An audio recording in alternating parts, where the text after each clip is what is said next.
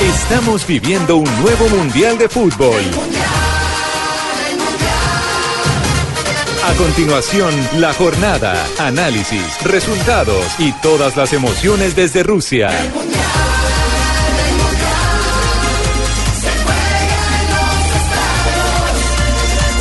Radio presenta Blog Mundialista, en directo desde la Copa Mundial de la FIFA Rusia 2018. Blog Mundialista, en Blue Radio y BlueRadio.com.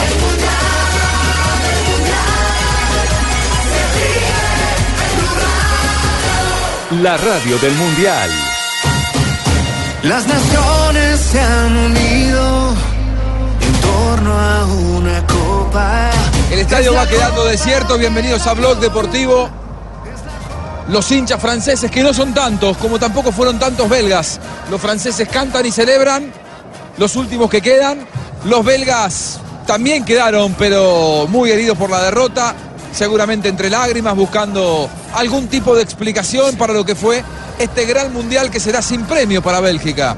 Sin premio por la Copa, pero sí seguramente el premio porque ha hecho un muy buen mundial. Una generación extraordinaria, muchos dicen la mejor generación en la historia del fútbol belga y que llegaba aquí a Rusia para confirmar ese buen momento. Después de un Brasil 2014 en donde se topó con la Argentina que terminó siendo finalista en aquel partido de cuartos de final y muchos decían este es el mundial para Bélgica porque los agarra más maduros a los Hazard, a los De Bruyne, a los Lukaku, a los Mertens, eh, gran cantidad de futbolistas que llegaron a buscar la gloria y que hoy se despiden de la posibilidad de jugar la final. No se despiden del mundial porque irán por el tercer y cuarto puesto. Pero seguramente a esta altura la ilusión iba para, para otro lado. Ah, Bienvenidos a Blog Deportivo. Estaremos con testimonios en vivo porque mañana juegan un gran partido. Partidazo. La selección de Inglaterra, verdugo de Colombia, ante Croacia en Moscú. Bueno, para ir marcando algunos apuntes de cierre de lo que fue este partido, porque tenemos hoy una gran jornada además de Blog Deportivo y de Blog Mundialista con lo que es el Tour de France. Allí está Richie Orrego, gran jornada para Gaviria. Vamos a hablar de la previa del partido de mañana y del mercado del fútbol colombiano que se ha movido en las últimas horas. Eh, decíamos, ha sido un seleccionado francés que fue de menor a mayor en la noche, profe Castel.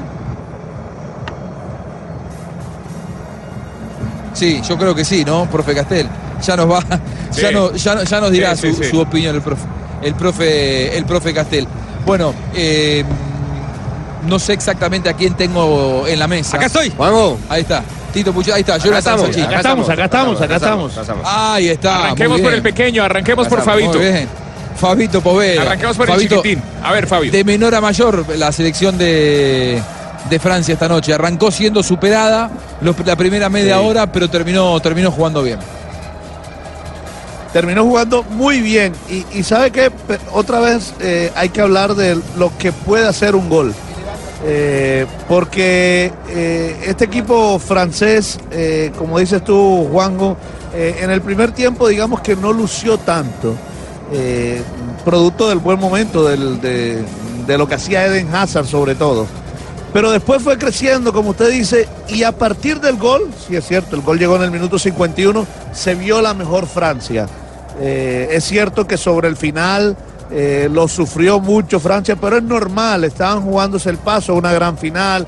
eh, es obvio que los equipos se echen para atrás porque es donde más seguros se sienten. Es obvio también que, que el técnico pues empieza a meter más jugadores para defender, para, para aguantar un resultado que les daba un logro tan importante como es jugar una final de un campeonato mundial. Yo creo que al final eh, Francia ha sido el equipo que mejor fútbol ha desplegado a lo largo de este campeonato mundial, o por lo menos el, El, ma- que el más efectivo. Bueno, es que, pero es que el más efectivo hasta el momento era Bélgica. Había ganado todos los partidos y tenía la delantera más Pero goleadora. es que lo que pasa es que Bélgica le marcó fue a Túnez, que le marcó seis. ¿A cuál fue el que, le, Bueno, que le pegó una goleada? Pues Pero tenía 14 goles anotados y había ganado todos los partidos. Entonces, eh, eh, eso es como cuando me dice que, que no, no, aguantan las, eh, las estadísticas de un goleador si, si mete la mayoría de penalti, ¿no? También son goles marcados. El tema aquí pasa más que todo por que Francia fue más sólido defensivamente hablando que el equipo belga. Yo creo que esa fue la gran diferencia en este partido que, bueno, deja a Francia ya como el primer finalista. Mañana veremos Saber- quién es su... y saber que nosotros le ganamos hace poco a esta Francia, al mismo equipo, a esta titular del día de hoy. Remontamos Es que- el marcador jugando- además en y París. jugando bastante Sí, bien. yo creo que el problema de esta Francia era eso, que no tenía como un equilibrio, no sabía en qué momento atacar y en qué momento defender, profe. La primera media hora contra Colombia fue avasallante. Le pudo haber hecho tres a cuatro goles. Sí. De repente hubo un hecho, Le hizo dos. un punto de inflexión en el partido que modificó el estado de ánimo de ambos. Un gol encontrado de Muriel, que envió un centro y la pelota se metió. Y a partir de ese momento modificó todo el estado de ánimo y la- el funcionamiento de Francia y, e hizo crecer a, a Colombia. Pero Francia eh, en el Mundial fue de menos a más. Además, un equipo muy serio. Igual, igual hoy. Y cuando se dice, no, un equipo serio, ¿qué quiere decir? No, un equipo serio es que interpreta y se adapta a todos los momentos del partido. Las situaciones que va planteando y que van apareciendo en el partido, Francia las eh, soluciona con mucha personalidad. Si está siendo atacado, si Y es- otra ataca, cosa, si presiona defensiva. arriba, si tiene que replegarse, si tiene que sufrir el partido en los últimos 5 o 7 minutos, sabe que tiene jugadores para resistir porque tiene jugadores grandes y consistentes en la defensa. Si tiene que contragolpear, lo hace porque tiene jugadores veloces y, y con técnica en velocidad. Si tiene que dominar, lo hace porque tiene jugadores que se asocian para jugar como Pogba, Matuidi, Griezmann, Mbappé, algún lateral que se suma. Es decir, es un equipo que tiene variantes y entonces un equipo como ese, además de seriedad en el Pero, partido, pero, pero, pero, profe, pero también Bélgica las tiene. Pero Bélgica, eh, digamos, es menos. eh, eh, quiero encontrar la palabra para no, para no parecer demasiado hiriente con, con Bélgica. Bélgica tiene mucho fútbol, pero creo que le falta todavía un toque de, De pronto se arrechan los belgas. adaptabilidad a algunas situaciones del partido. No pueden superarlas. Algunas situaciones del partido. Y- Se enfrascan. Y, y en defensa, lo dijimos al principio, eh, si queríamos encontrarle y somos un poquito eh, eh, este, osados en querer descubrirle debilidades a un equipo que está llegando a una instancia como esta en un mundial, pero bueno, ningún equipo es perfecto. Eh, le señalábamos eso, que en defensa dejaba algunos espacios, eh, eh, se, eh, demoraban en regresar algunos jugadores y los costados de la cancha de la defensa del- de Bélgica aparecían como un lugar bastante atractivo para los ataques del rival. Ahora, en, esto de estrategia y contraestrategia, un párrafo aparte para eh, Deschamps, porque me parece que le planteó muy bien el partido, sabiendo las características de, de Bélgica, que es un equipo que de contragolpe ha, ha sido letal para Brasil, para Japón y para cuanto equipo se le ha puesto enfrente medianamente exigente, no Túnez. Eh, contra Túnez tuvo la iniciativa y le marcó cinco goles, pero hoy era un partido en el que a fuerzas similares sabía eh, Deschamps que si él de arranque iba a buscar el partido como seleccionado grande, como seleccionado ya campeón del mundo, que si salía a proponerle lo que por ejemplo quiso hacer Brasil, que es imponer la iniciativa, tener la pelota, iba a terminar sufriendo de contragolpe. Por lo tanto, ¿qué hizo? Fue un equipo sólido, un equipo que se defendió Sí. bien en esos primeros 30 minutos y que después fue empezando a encontrar el partido, pero sin ansiedad y apostando al partido largo. Me parece que en ese sentido De Jams tuvo un gran eh, acierto táctico en el planteo de esta noche. Mire, eh, Juanjo, fue, fue tan bueno el planteamiento de Deschamps que jugando con 10 hombres fue más que Bélgica. Porque Matuidi nunca estuvo en el partido. Matuidi no apareció. Y por eso es que yo me atrevo a decir que, que parece que, que Francia hubiera jugado con 10 hombres. Mira, eh, yo creo que está bien el repliegue como postura inicial, como plan prepartido para, para ver cómo, cuál es la reacción de Bélgica. Pero en medio de, esa, de ese repliegue defensivo y del dominio territorial de Bélgica, que le tocó organizar los ataques con más pases. Fue media hora vez, nada más, ¿eh? No tan. me- esa media hora, Juanjo, Claro. si usted revisa, y usted le gusta llevar esos datos también y la- los anota o tiene buena memoria, recuerde que tres o cuatro situaciones de riesgo creó Francia. Sí, Es decir, Francia nunca olvida que tiene jugadores para lastimar. Y entonces, Claro. después de estar en una posición defensiva, algo retrasada, porque usted puede defender en cualquier parte de la cancha, esta vez prefirió primero retrasarse para reducir el espacio a espaldas de los defensores y, y no, no ser víctima del contraataque de Bélgica, pero siempre atacó, siempre generó situaciones. Porque, a ver, Ahí eh, llegó, llegó un veces- amigo, llegó un amigo Juanjo, ¿Quién vino? que ¿Qué lo voy a vino? invitar. Aquí A está ver. pasando por el Ah, estadio también. el profe Sarmiento. Ah, profe Sarmiento. ¿Cómo Buenas tardes, profe? Juanjo. ¿Qué hay? ¿Cómo- Bien, ¿y usted? Lo que analizábamos Bien, es, ¿qué ha que, hecho? es que Por aquí lo extrañamos. aún- pero por ya, ya voy a volver, profe, ya voy a volver, ya voy a estar por allá. Lo que decíamos, a ver si usted está de acuerdo, profe, cómo vio el partido. Eh, Francia en la primera media hora le cedió el valor a Bélgica porque sabía que si salía a buscarlo a Bélgica, de contragolpe lo podían, lo podía liquidar. y después de a poquito empezó a manejar el partido con el buen mediocampo, con la recuperación que tiene Kanté, con el buen manejo de Pogba y con un equipo que de mitad de cancha hacia adelante tiene futbolistas que son notables y lo termina ganando con un gol de un Titi en la pelota detenida. Decíamos, fue un, un planteo muy inteligente de Deschamps. A ver, sí. mm, yo desde un principio le puse, le presté mucha atención a la tenencia de balón. Y me parece que los primeros minutos, no sé, de 20, tal vez 25, tuvo más tiempo la pelota. Bélgica. Bélgica, pero a nivel de defensas.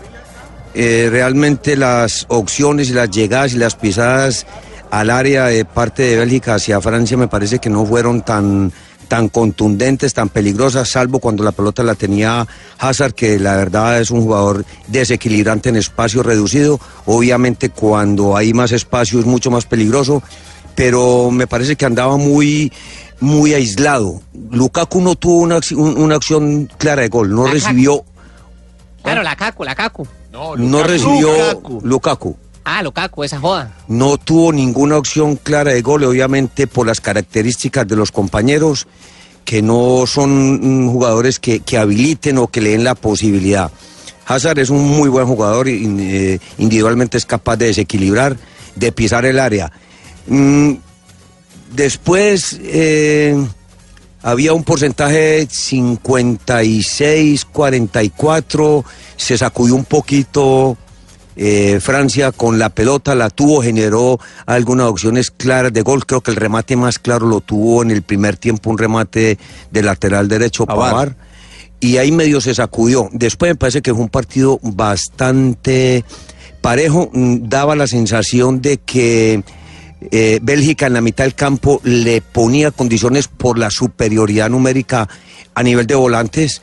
Eh, me parece que, que allí eh, fue el, el- dominio, pero, pero realmente sin hacerle mucho daño. Y la verdad, mm, sé que ganó Francia, mm, yo tenía cierta inclinación a que Francia ha sido un poquito más sólido. Bélgica eh, ha tenido que remontar algún marcador que lo iba perdiendo un partido 2 a 0, lo puso 3 a 2, pero ha sido más sólido, más, más consistente Francia en el transcurso de los partidos. Me parece que ha sido un- algo más de conjunto, faltándole a ellos eh, en algunos momentos carácter, temperamento, identidad, pero lo han venido demostrando, ha venido creciendo a través de los partidos y lo acaba de demostrar. Ganar un partido eh, ya para asegurar el subcampeonato del mundo, ganarlo 1-0 me parece que tiene méritos importantes de rendimiento individual, de mucho trabajo colectivo, de rendimientos de jugadores que son sobresalientes. El caso de Kanté, hoy no tuvo tanta actuación, tanta recuperación, porque como dije Pogba, profe, ha anteriormente. Pogba muy bien. Un buen mundial. Pogba muy bien. Hoy hizo un trabajo importantísimo al lado de Kanté.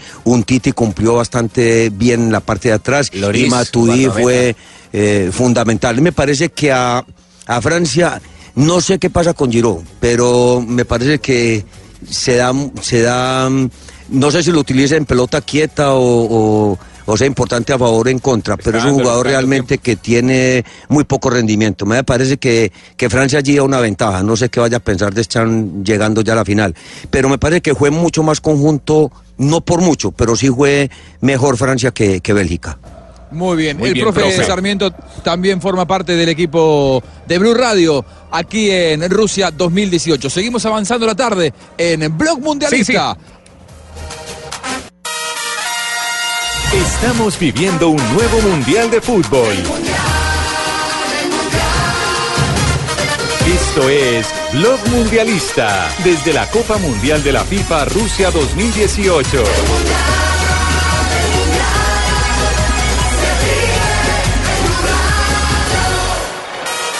Son las 11 de la noche, 30 minutos. Estamos en San Petersburgo viviendo las emociones del fútbol. Ya hay un finalista, es eh, Francia que deja Bélgica. Son las 3 de la tarde, 31 minutos en Colombia.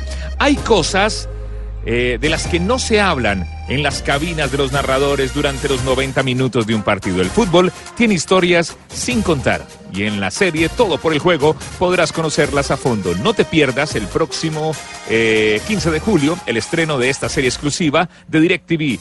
Mafias, apuestas, suspenso alrededor de la historia de un equipo de fútbol español, solo por On Direct TV, inspiradas en el libro de Javier Tebas, El fútbol no es así. Pásate a Direct TV, llama ya al numeral 332, Blog Deportivo, el único show deportivo de la radio desde Rusia.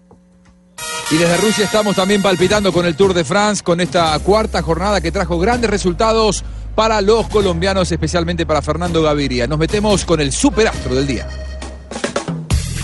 Cambia tu suerte con Superastro y sé uno de los 4.000 ganadores diarios. Superastro, el juego que más ganadores da, presenta en Blog Deportivo un triunfo de buenas. Richesen buscando, apareció el huracán. Huracán Gaviria por el centro.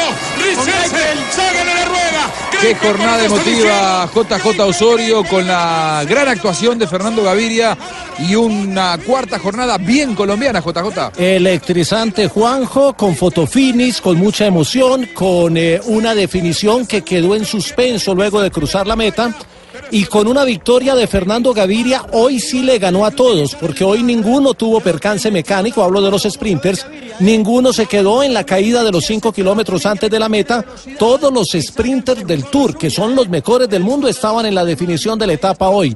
Gaviria estaba en una posición incómoda, su compañero Richese lo saca de esa posición, lo lleva por la izquierda del lote, que no es un sector habitual, lo lanza para su sprint y cuando Gaviria ya está en el ejercicio, lo sobrepasa el alemán Greipel, que venía como una exhalación y con mucha fortaleza, pero Gaviria tiene la capacidad de reaccionar y de contraatacar para llevarse a su rueda Sagan y en la propia raya vencer a Sagan y a Greipel en un, eh, en un remate, en una definición de etapa, tal vez de los más emocionantes de los últimos años. Escuchemos al colombiano hablando de su victoria.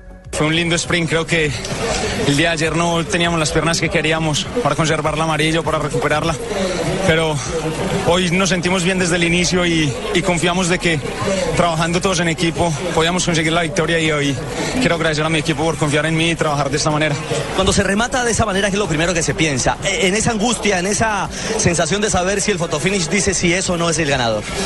Tenía mis dudas porque entramos muy, muy parejos, pero en mi conciencia tenía que, que había ganado, pero no celebré hasta no saberlo porque no quería ser de los que celebra para quedar segundo y, bueno, creo que es una linda victoria y, y agradecer a todo el equipo, a todas las personas que nos han estado apoyando. Una etapa extenuante, 195 kilómetros, con un eh, fuerte calor, con una llegada en uno de los eh, golfos más importantes de la geografía francesa, en el Atlántico, en la región de Bretaña, y un trabajo extenuante del equipo, el Quistep, que tuvo que trabajar solo, ningún otro equipo le quiso ayudar a perseguir a los cuatro hombres fugados que fueron alcanzados a 1500 metros de la línea de meta. Un trabajo duro hoy, hizo hoy, y de eso habla precisamente Gaviria en una de sus respuestas.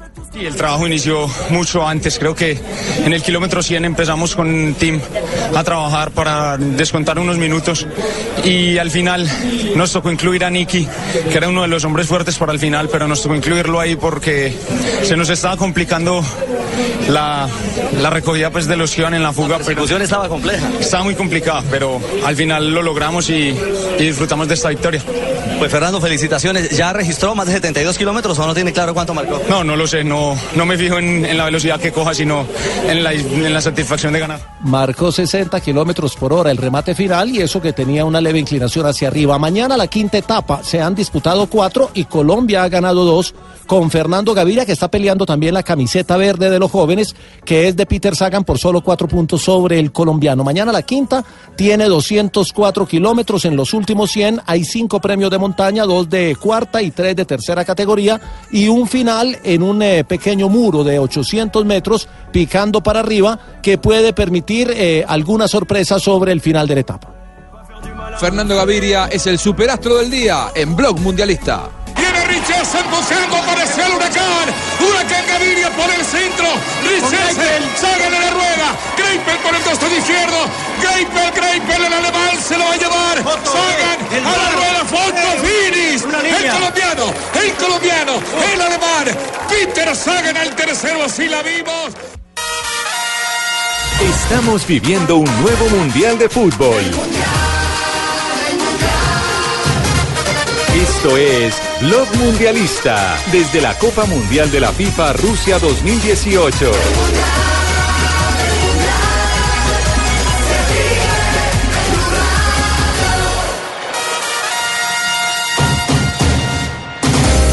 En el día en el que empezaron a definirse las semifinales del Mundial de Rusia, Cristiano Ronaldo siempre se las ingenia para hacer noticia, también Real Madrid, y el que trinó es el nuevo compañero de Cristiano Ronaldo, Juan Guillermo Cuadrado. Jonathan.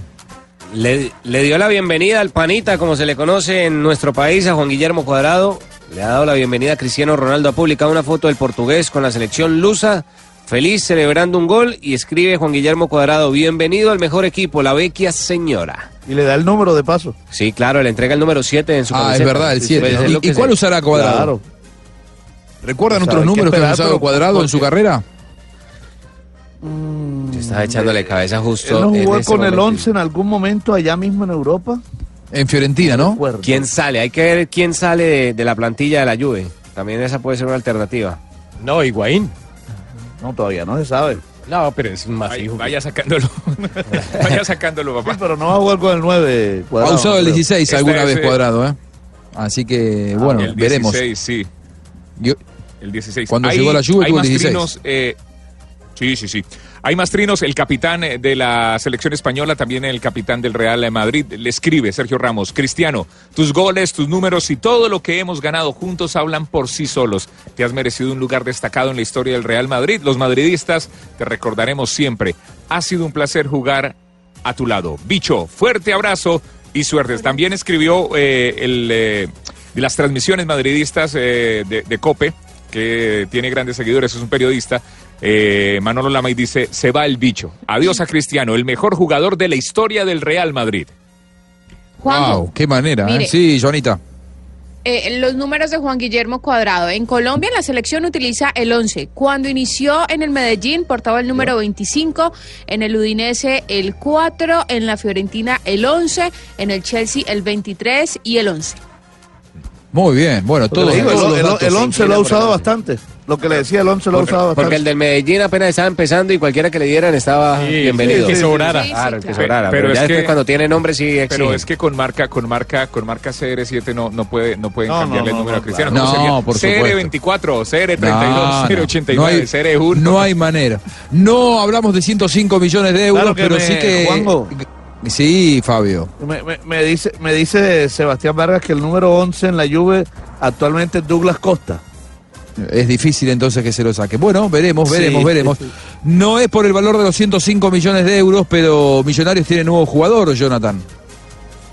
Se trata de Auche, jugador argentino. deje el sarcasmo. Jugador argentino que escuchemos las palabras del nuevo integrante de la plantilla del equipo azul. No, principalmente el llamado del técnico para mí fue muy importante, la posibilidad que me comentó de, de venir a, a jugar a, a un equipo como Millonarios tan grande, eh, que uno ya sabía lo que significa Millonarios, contento de, de poder estar acá y poder llegar a, a aprovechar la oportunidad al máximo. Contrariamente a lo que Javier- muchos creen, ojo que Millon- eh, viene de jugar eh, mucho Auche, ¿eh? sí. Sí, viene del Toluca del fútbol mexicano. Ya le dije a usted todos los nombres, Juanjo. Viene del Toluca mexicano, Gabriel Auche. Ha pasado por el equipo Racing de Avellaneda y se convierte en la tercera incorporación, digámoslo de esa manera, del equipo azul con Cristian Marrugo y Oscar Barreto que regresa. es buen jugador. Jugador de 31 Sí. años. Anotó Llega- llega seis activo. goles en 39 partidos. Sí, y, vi- y Recientemente. viene de jugar en, en- en Toluca, el último semestre estuvo muy activo. Él después de haber salido campeón con Racing se fue a jugar al fútbol mexicano por primera vez, jugó en eh, Yolos de Tijuana. Le fue bien, lo vendieron a Toluca, un equipo más importante, y viene de jugar bien en, en- en Toluca. eh. Ojo que no llega en un mal momento futbolístico, muy por el contrario. A mí me, cuesta, me cuentan que hubo una, una gestión personal de Russo, eh, lo llamó, lo convenció y está con muchas ganas de ir, así que ojalá que tenga un, un- buen rendimiento allí en, en Millonarios. Y lo presentaron a Magnelli Torres en Deportivo Cali, Joana. Sí, Juanjo, esta mañana se realizó la presentación oficial de Magnelli Torres como nuevo jugador del conjunto azucarero. Se une también a la llegada de Juan Camilo Angulo y del uruguayo Matías Cabrera. A sus 33 años, Magnelli Torres quiere aportar mucho fútbol, mucha experiencia y, por supuesto, liderazgo. Puedo aportar mucho desde mi experiencia y desde todo lo vivido a lo largo de estos años de fútbol. En una madurez óptima que me da la posibilidad de llegar a un equipo grande como es el Cali eh, ni tampoco intento venir a hacer figura, ni, ni robarme de pronto, no sé, robarme el show, como dicen por ahí. Solamente vengo a ser uno más y ojalá lo podamos conseguir, como le dije anteriormente. Esto es de, de un grupo de, de 30 jugadores, de un cuerpo técnico. Fabio, ¿qué hay novedades que hay con Junior? Muy pocas, solo la llegada del zaguero central Eder Castañeda, que viene procedente de- del América. Ya el Junior a comienzos de este semestre había también confirmado la llegada de Iván Rivas, el exjugador de mm, Patriotas de Tunja. Eh, y Antonio Char, el presidente del club, confirmó que tanto Alberto El Mudo Rodríguez como Jonathan Alves ¿Habló el mudo? tienen, no, no ha hablado, tienen contrato con Junior y que deben terminar su contrato con el cuadro rojo y blanco. Al final entonces se van dos, se fue a Jimmy Chará al Atlético Mineiro, se fue Matías Mier y llegan dos. Llega Eder Castañeda y llega también Iván Rivas. Le falta Y Joana, Más ¿no? Joana, con América, ¿qué, qué podemos contar? ¿Qué novedades hay con la mecha? Que ya llegó Pedro Franco, ya pasó de los exámenes médicos, firmó contrato por un año con opción de compra este defensa que llega a reforzar, o bueno, pues como una de las contrataciones del América de Cali y tratará de aportar a los objetivos que tiene, por supuesto, el conjunto de Pedro Felicio Santos, que este año espera ser protagonista, por lo menos en las finales. Tratar de aportar eh, mi granito de arena para que los objetivos de este club pues eh, se den. Mis objetivos son mostrar mi profesionalismo, entregarme, tratar de tener esa continuidad que, que todo jugador de fútbol espera, necesita. El América es un club grande, tiene que estar en las primeras posiciones de- del fútbol colombiano. Necesita posicionarse otra vez en, en las partes altas en- en el torneo colombiano. Muy bien, ahí pasaban entonces todas las novedades del fútbol colombiano. Queda poco eh, para que se reinicie la, la actividad. Todavía estamos con el chip mundialista y cada uno de nosotros se va como fanatizando con un equipo. Yo quería que Bélgica fuera campeón del mundo, pero bueno, no se dio. Mauricio, ¿cuál es tu preferido? ¿O cuál era? ¿Era Bélgica tu preferido para ser Hacerle campeón? fuerza a Francia. También, también Sí, le Bélgica. gustan los belgas. Eh, Nos sí. quedamos sin nada. Nos quedamos sin nada, sí, señor. no, También no, era. Bélgica. ¿Y el, el suyo, George? Por supuesto. Yo siempre le fui a Francia. Para mí el, el, el más importante, el equipo más completo. El de la mejor defensa, la mejor delantera. ¿Narró el gol, la mejor George? ¿Narró el estructura. gol? Por supuesto, yo lo narré todo el tiempo. ¿Cómo Estamos fue? aquí. ¿Cómo fue? ¿Cómo fue? A ver. Atención. A ver, ¿cómo fue? Atención, Un avanza. titi lo metió de cabeza, a ver. ¿Quién? Un, un Un titi titi. lo metió de cabeza, a ver, vamos. Sí. Atención, avanza Mbappé, Mbappé por la punta derecha, se devuelve al, al medio campo para un tití, un tití se lo vuelve otra vez para Do- pues, Dogba, Dogba se devuelve, atención, le mete la mano, centra, la centra Dogba, por el, eh, por por todo el área, por todo el aire, atención, se levanta un tití, se levanta un tití, se toma una selfie conmigo, ¡Gol!